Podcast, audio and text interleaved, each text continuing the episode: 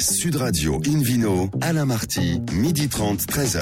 Bonjour à toutes et à tous, ravi de vous retrouver pour ce rendez-vous dominical d'Invino Sud Radio. Nous sommes en public et délocalisé chez le caviste Nicolas à Paris, au 31 place de la Madeleine.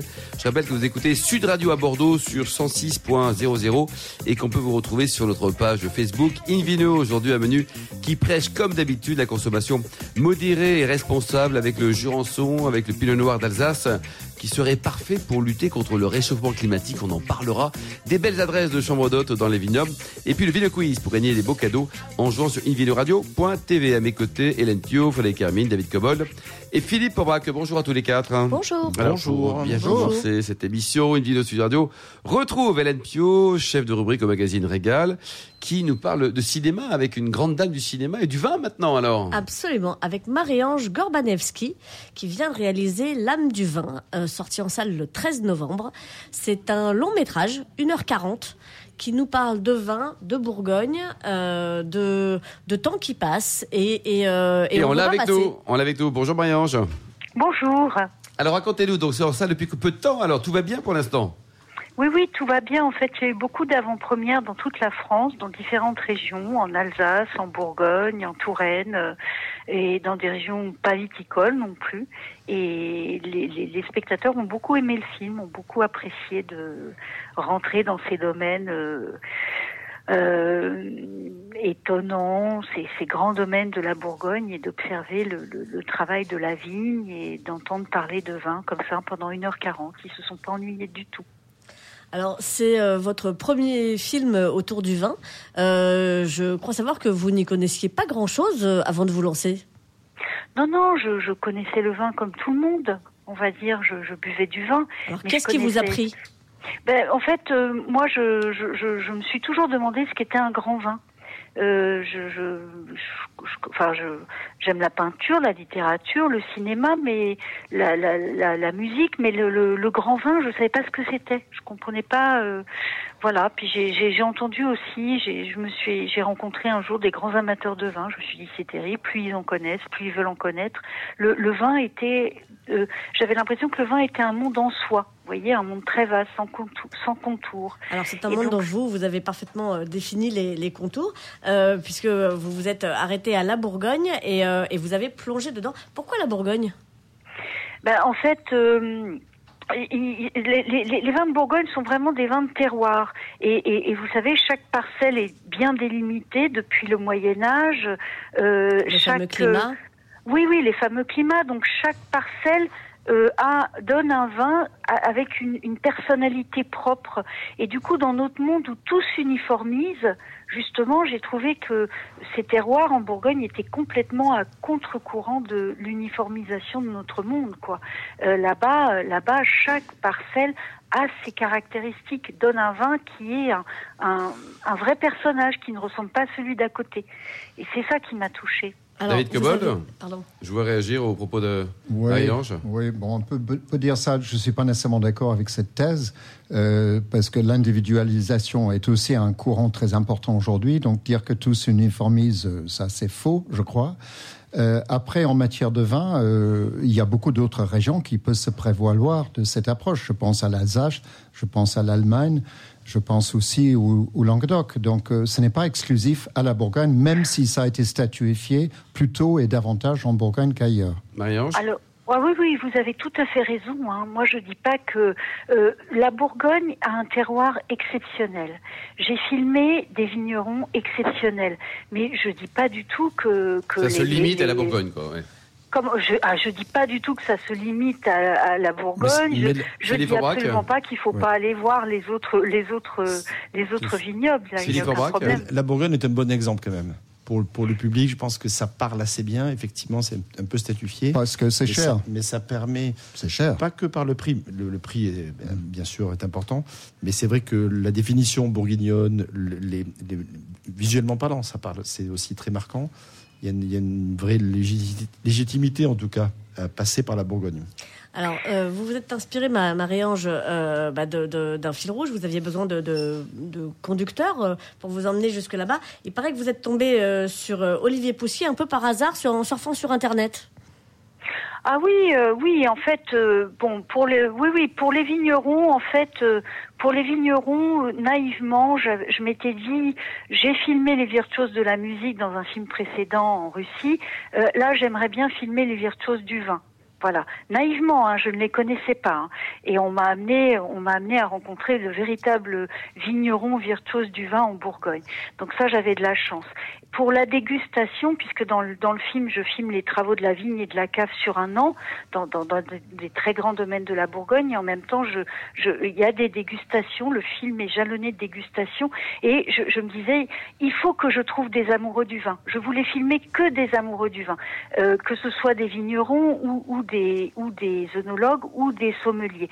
Et en regardant comme ça sur internet, j'ai vu j'ai voilà, j'ai vu une vidéo d'Olivier Poussier un jour dans une dégustation et il m'a touché par son par son amour, par sa passion du vin. Et quand je l'ai rencontré, après, je, je me suis rendu compte que non seulement il était passionné, amoureux, mais que c'était une véritable Ferrari de la dégustation, si je puis dire. C'est- joli. Ferrari, Euh, c'est- en hommage au vignoble italien. Voilà. Très bien. Et pourtant, il n'aime pas que le rouge. hein. Et pourtant- voilà, je n'avais pas pensé au vignoble Non, italien, il y a des Ferrari jaunes. Philippe. Alors, Ouais.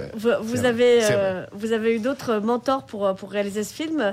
Euh, le sommelier Philippe Bourguignon, euh, euh, l'immense écrivain et connaisseur du vin Jacques Puiset, euh, la sommelière Caroline Furstos aussi, qui est l'une des très rares femmes qui apparaît. Il n'y a pas beaucoup de femmes, de, de- de femmes hein, dans votre film.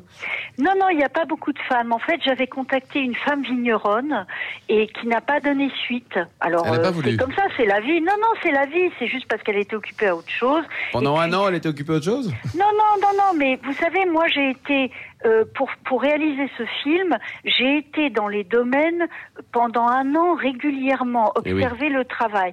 Donc j'ai rencontré certains vignerons qui n'ont pas eu envie de participer au film parce qu'ils n'avaient pas envie d'avoir une femme comme ça, ou enfin une personne au-dessus d'eux, à les regarder travailler pendant un an, etc. Et ils veulent bien peut-être avoir une caméra pendant un ou deux jours, mais comme Pas ça, temps, pendant quoi, un an. Est-ce qu'ils le- sont conviviaux, voilà. les vignerons bourguignons? Vous les avez trouvés comment, Marie-Ange Bah écoutez, moi j'ai- rencontré vraiment des personnes exceptionnelles. Moi je connais pas tous les vignerons, vi- vi- euh, euh, tous les euh, vignerons bourguignons, hein.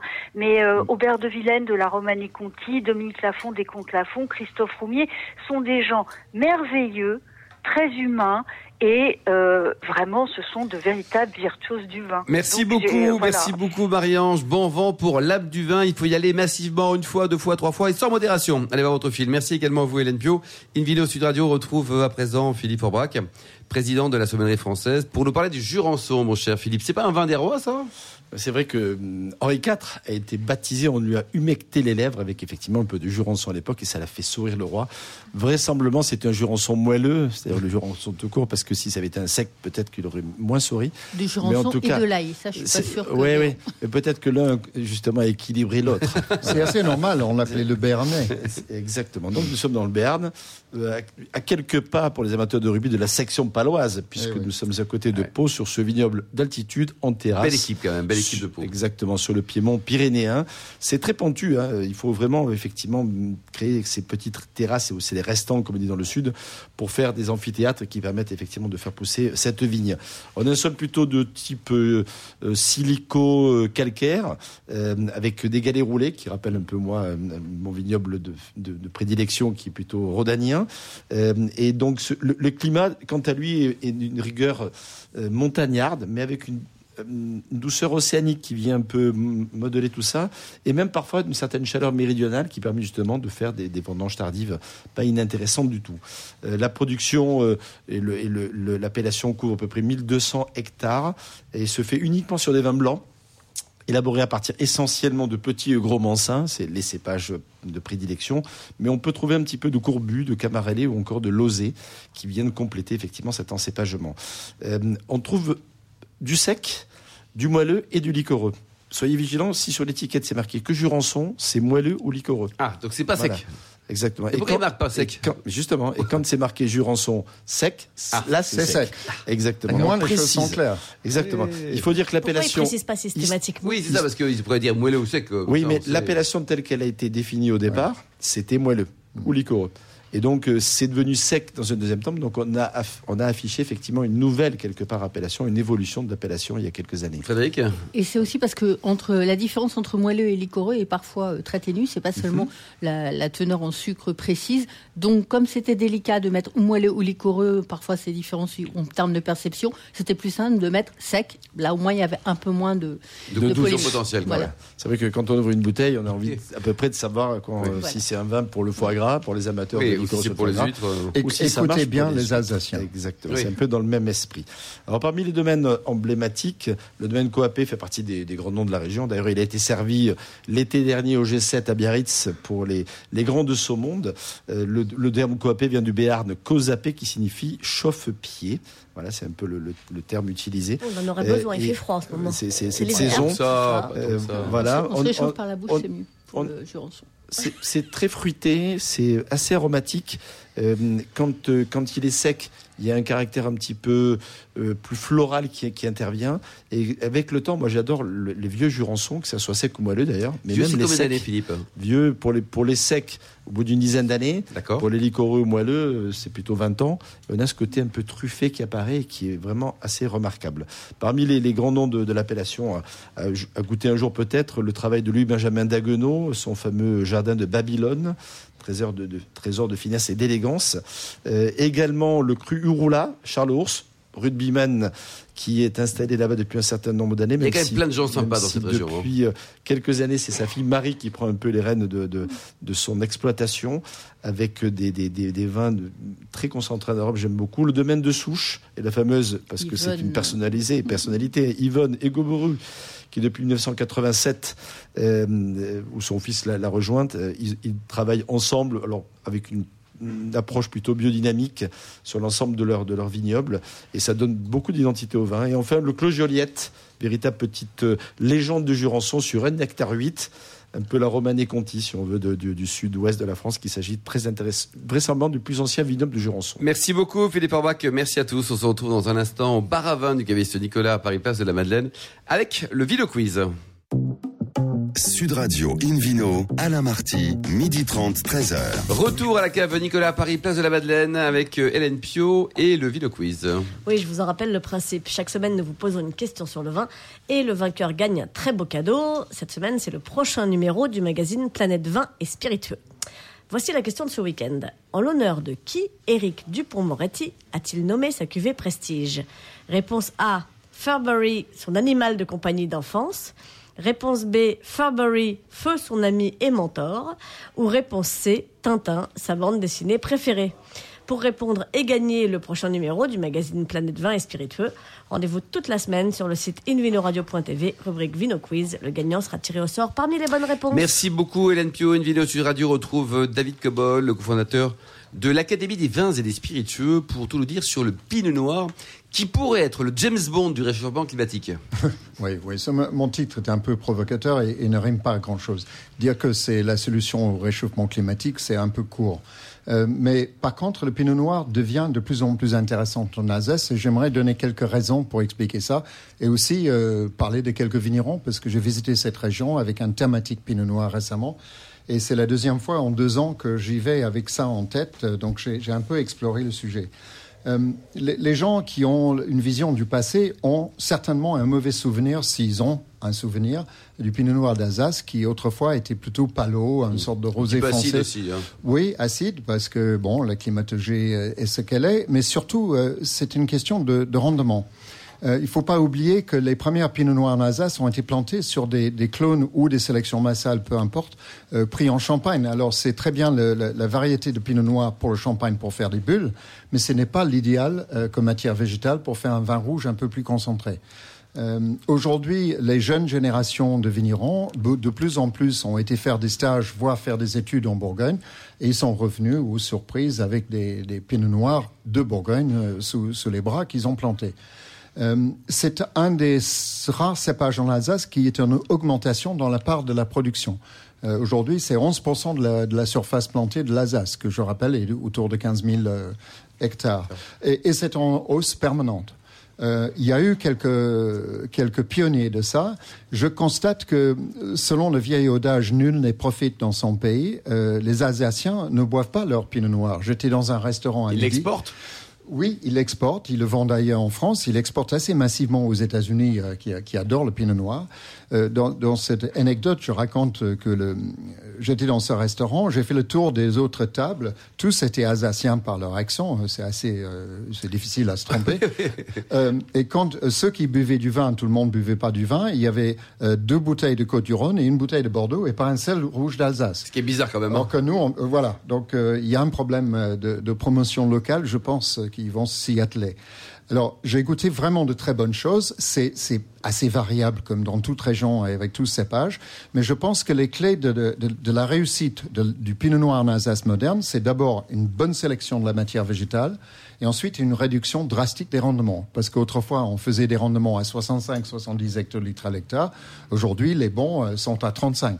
Oui, donc c'est c'est Euh, une diminution donc, importante. et ensuite, un bon choix des, des parcelles avec une bonne exposition. Alors, c'est vrai que le réchauffement climatique les aide en cela. C'est-à-dire que vous avez des années de plus en Ils ont plus pris quoi chaudes. 2 degrés en, en 15 ans, 20 ans On a pris en 30 ans 2 degrés. à- C'est hein. Énorme, hein, en moyenne. Et du coup, on peut pousser, le, le- retarder le, les dates de vendange si on le veut. D'ailleurs, en Alsace, on fait des vendanges tardives. C'est bien parce qu'on Oui. peut retarder. Ils sont protégés par la, la- la ligne bleue des Vosges, euh, des, des pluies qui viennent de l'ouest. Alors, euh, les, les vins que je trouve intéressants ont- sont vraiment faits selon la mode bourguignonne. On, on s'y trompera peut-être à l'aveugle avec certains vins. Euh, moi, mon grand coup de cœur de ceux que j'ai visités, je vais pas visiter tout le monde, c'est Albert Mann, euh, qui est aujourd'hui tenu par une famille qui s'appelle Barthelmé, euh, deux frères et, et puis toute la famille. Il y a un fils qui travaille dans le domaine, la femme Marie-Thérèse aussi.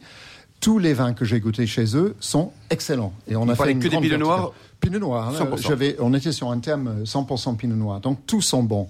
Euh, je pense que j'ai noté tous les vins entre 15 et 18 sur 20. Donc c'est Et on quand peut même trouver une veine bourguignonne? Pas du tout. Faut pas comparer. C'est à part. C'est à part. Euh, je trouve qu'il y a plus de, de, de rondeur et de charme dans le fruit que dans les jeunes bourguignons. D'accord. Après, avec l'âge, les choses deviennent plus compliquées à, à séparer. Euh, quelques autres très très bons vins que j'ai goûtés euh, à table, plutôt pas euh, des grandes verticales. Euh, René Muret, excellent. Euh, Barmes Il a toujours été fort sur pinot noir. oui, hein. très bon. Et Barmes très bon aussi. Alors tous ces vins sont pas euh, sont pas bon marché. hein. On commence à 20 euros pour les cuvées entrée 20 de gamme. euros la bouteille en premier prix. Oui, pour, pour ces, ces bons producteurs. hein. Et ensuite, on va grimper sur les cuvées qui sont euh, situées dans les grands crus. Les cuvées haut de gamme sont dans les grands crus. Et je, je rappelle que pour l'instant, ça va changer peut-être dans l'année ou les deux années à venir. Euh, ils n'ont pas droit au statut de grand cru, le pinot noir. hein. Il y a seulement quatre cépages qui ont droit. Le pinot gris, le Gewürztraminer, le Muscat et le Riesling. Euh, il y a un processus en cours, je crois, à l'INAO, ou en interne en Alsace, ou les deux, pour que certains grands crus soient euh, associés au pinot noir. Et les vignerons qui y produisent euh, utilisent le subterfuge de mettre l'initiale H pour Engst, euh, P pour le Finsberg ou le Oui, Fersisberg, etc. Donc on, on a un petit clin d'œil. On sait que ces parcelles sont bien situées quand vous voyez une lettre initiale. Euh, D'autres bons producteurs, enfin, en devenir, Henri Fuchs. Fuchs, ça veut dire renard en, en alsacien. Euh, donc, ils ont un renard sur l'étiquette. Je n'ai pas aimé tout chez eux, mais ils font un très joli cuvée, le 2012, rouge comme renard, joliment euh, dit. Euh, François Braun, j'ai goûté un seul bon vin chez lui, le Rouge d'Alsace 2017. Et là, c'est plus abordable à 13 euros. Euh, mais les hauts de gamme, euh, comme je le disais chez, euh, chez Albert 30, Mann, par 40 exemple, euros, quoi. hein. ah oui, euh, 37, 37, 45, euh, 65 même pour le, le- les Saintes Claires. Mais investiguez les Pinots Noirs d'Alsace, vraiment, il y a le de détour, très quoi. très jolis vins. Merci à David Cobol de Dilo Sud Radio. Retrouve euh, Frédéric Hermine, journaliste au magazine Terre de Vin, pour nous faire euh, partager une partie de ses rêves, en tout cas ceux avouables. Vous faire, euh, voilà, vous faire un peu rêver avant Noël parce que ça fait toujours plaisir. Alors pas pour dire Nananer, j'y suis allée et pas vous, parce que finalement dans ce- ceux dont je vais vous parler, euh, la plupart sont ouverts au moins une ou deux fois par an, aux journées du patrimoine, au rendez-vous des jardins, aux journées particulières de LVMH, qui est un peu la même chose que les journées du patrimoine, mais euh, sur le, groupe. Et puis euh, euh, des des visites euh, parfois privées euh, dans le cadre euh, d'une d'une journée particulière, c'est toujours intéressant. Alors, les, ça se développe beaucoup en, Champagne, certains même ont ouvert d'ailleurs au grand public.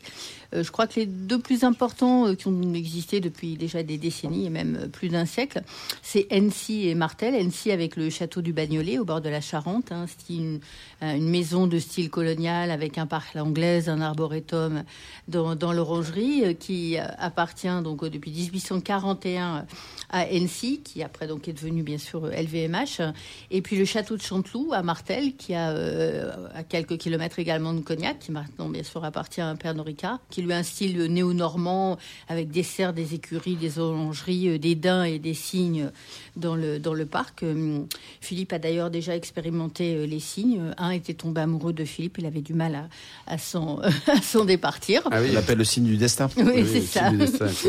Donc avec au, milieu des vignes, donc ça, ce sont des deux, châteaux qui existent depuis longtemps avec des chambres, mais qui accueillent les clients privés euh, de la marque, les ambassadeurs, des gens euh, voilà un peu importants euh, et qui ne sont ouverts que rarement au public.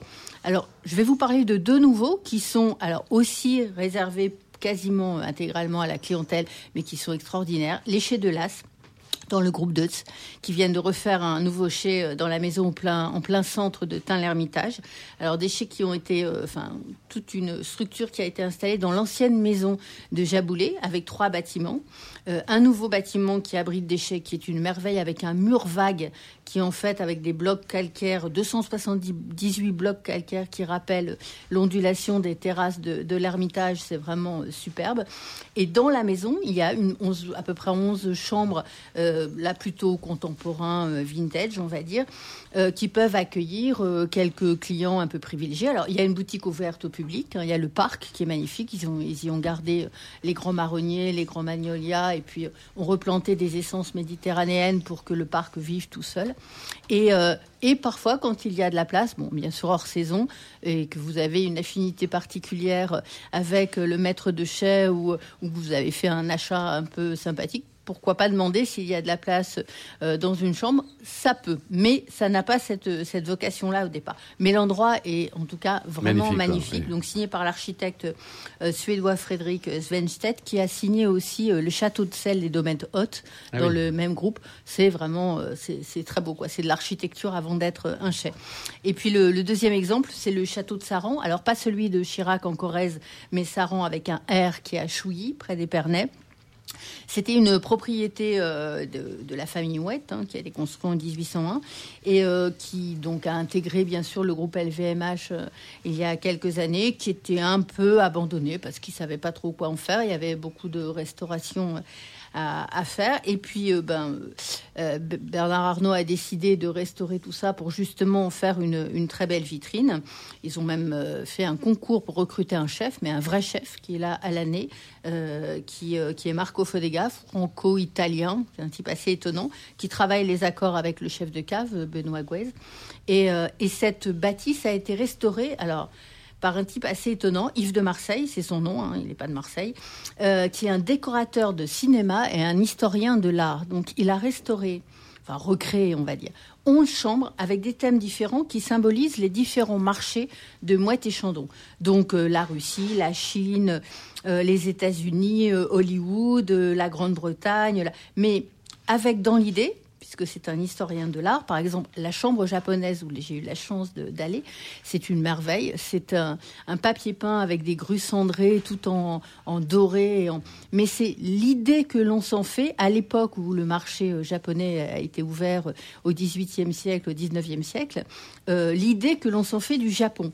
Donc ça a un côté un peu cinéma, un peu Hollywood. C'est voilà, c'est l'idée qu'on peut se faire d'Hollywood. C'est ça vise Hollywood ou le Japon? Alors euh, le, ou le Japon Hollywood. Moi j'ai préféré le Japon. Il y a une chambre Hollywood, donc il y a une chambre Louis XIV, Napoléon. Voilà, c'est très euh, c'est vraiment très beau, c'est euh, magnifique. Ça, c'est un coup de cœur. En bas. Mais on peut y aller ou pas quand on est dit toc bonjour, on écoute Pour les journées radio, euh, particulières de LVMH, pour les euh, journées du patrimoine sans doute, ça vient d'ouvrir. Hein. Alors les premiers invités, c'était Nathalie Portman, Kate Moss, Roger Federer, qui n'ont pas eu la chance d'y dormir parce que ça sentait encore un peu la peinture, c'était pas encore complètement fini à l'inauguration au printemps, mais à l'automne c'est déjà fait. Les jardins à la française sont magnifiques et une hein. vue du vignoble extraordinaire. Merci beaucoup, Frédéric Carmine. Merci également à vous, Hélène Pio. David Cobol et Philippe Forbrac. Merci également à Charlotte qui a préparé cette émission ainsi qu'à Sébastien pour la technique.